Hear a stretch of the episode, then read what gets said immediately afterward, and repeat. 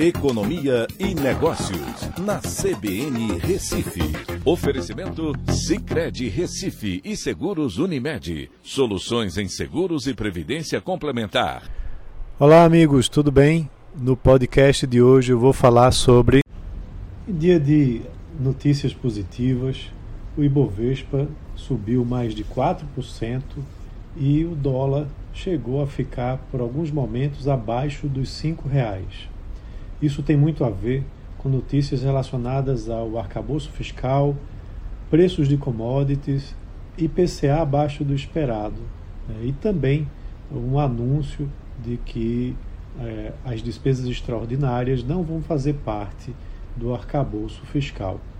Então, o Ibovespa subiu, né, ficando aí acima dos 6, 106 mil pontos pela primeira vez desde 9 de março e isso tem muito a ver com o recuo dos juros futuros, também por conta dessas declarações do secretário do Tesouro Nacional, Rogério Seron, né, dizendo que as receitas extraordinárias não vão fazer parte do cálculo que define as despesas obrigatórias. Então, isso ajudou, né, junto com a notícia positiva de que o IPCA ficou abaixo né, do esperado né, pelo, para o mês de março, né, pelo mercado, teve uma elevação de 0,71%, enquanto é, o acumulado de 12 meses ficou é, abaixo do teto da meta.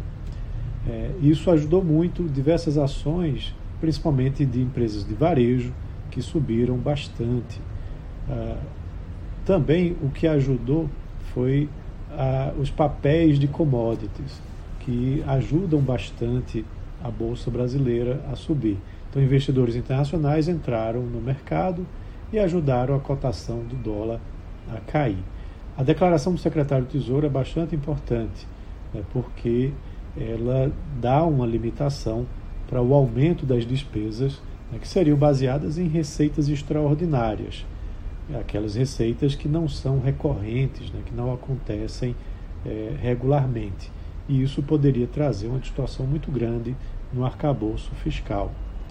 Mas, uh, com relação ao IPCA, o resultado foi positivo para o mês de março, mas ainda fica uma preocupação para os meses seguintes, porque, da mesma forma que o IPCA de março veio abaixo do esperado e substituiu né, o mês de março de 2022, que tinha subido mais de 1%, mais de 1,6%, há meses mais à frente onde a gente vai ter deflação, né? três meses seguintes de deflação.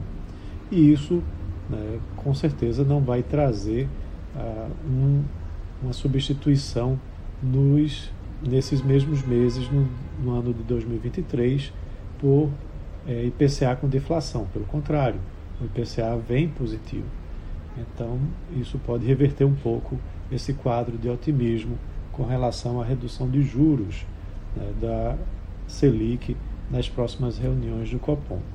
Mas, de todo jeito, foi um dia bastante interessante no mercado financeiro, mostrando uma retomada né, do Ibovespa para um patamar acima dos 106 mil pontos. Então é isso, um abraço a todos e até a próxima.